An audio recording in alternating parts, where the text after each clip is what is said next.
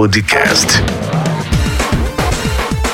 Com Rio do Lima. Muito bem, seja bem-vindo, bem-vinda a mais um episódio do nosso podcast. Eu sou Rio do Lima, sou empreendedor há mais de 10 anos.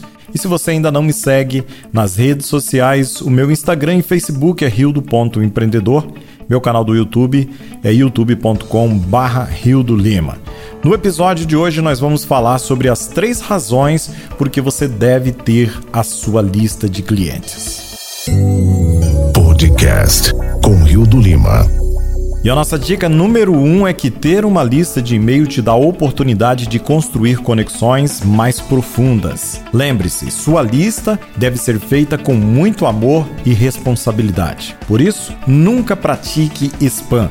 Não compre listas feitas e nem venda sua lista para outras pessoas. Quando você coleta o dado de um cliente e você protege esse dado, você primeiro está de acordo com a lei. Depois você está protegendo o seu cliente. Não envie spam para os seus clientes. Não envie várias mensagens. Procure entender o desejo e o interesse do seu cliente antes de enviar qualquer mensagem ou qualquer promoção. Número 2, as listas de contatos em redes sociais, elas são frágeis. Imagina se de uma hora para outra o Facebook, Instagram, LinkedIn, o Pinterest, o TikTok e outras plataformas deixarem de existir como já vimos acontecer no passado com o MSN, Orkut, ICQ e outras plataformas que do dia para noite simplesmente elas desapareceram. Você não pode e não deve estar construindo a sua casa no terreno de outras pessoas. O que você precisa é trazer as pessoas das redes sociais, criar a sua lista muito bem segmentada para que depois você possa interagir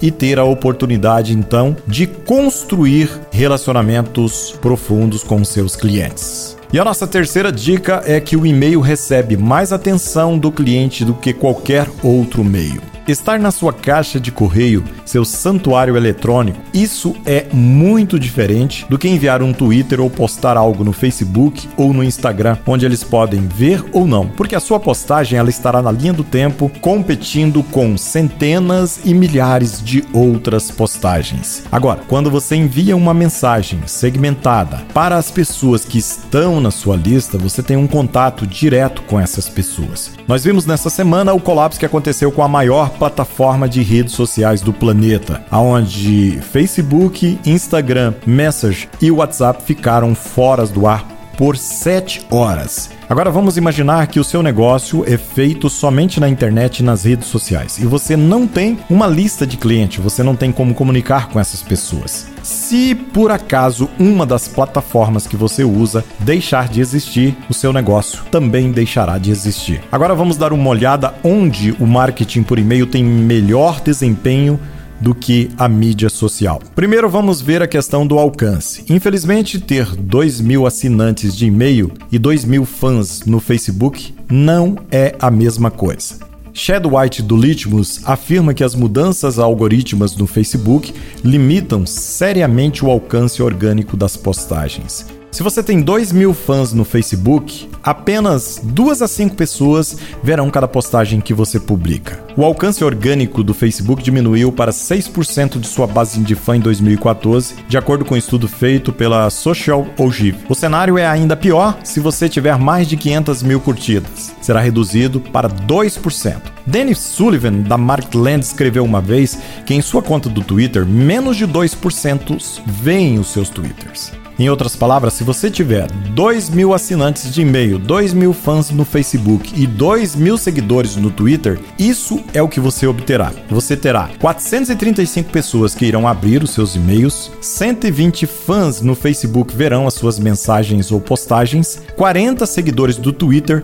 verão as suas mensagens. O e-mail tem a taxa de clique mais alta de acordo com outras estatísticas. As campanhas de marketing por e-mail podem ter de 50 a 100 vezes as taxas de cliques do Facebook e Twitter. E essas são as taxas médias de clique para cada canal. O marketing por e-mail, ele chega a 3,57%, enquanto o Facebook chega a 0,07% e o Twitter 0,03%. Para o Facebook, Instagram e Twitter, essas são as taxas de engajamento. Em outras palavras, não são apenas cliques, mas também são comentários, curtidas, compartilhadas e retweeter e etc. Então tá aqui os dados para você que está confiante somente nas redes sociais. A dica é simples: comece a criar a sua lista de clientes ainda hoje. Eu sou o Rio do Lima, sou empreendedor digital há mais de 10 anos e no episódio de hoje eu trouxe para você as três dicas por que você deve ter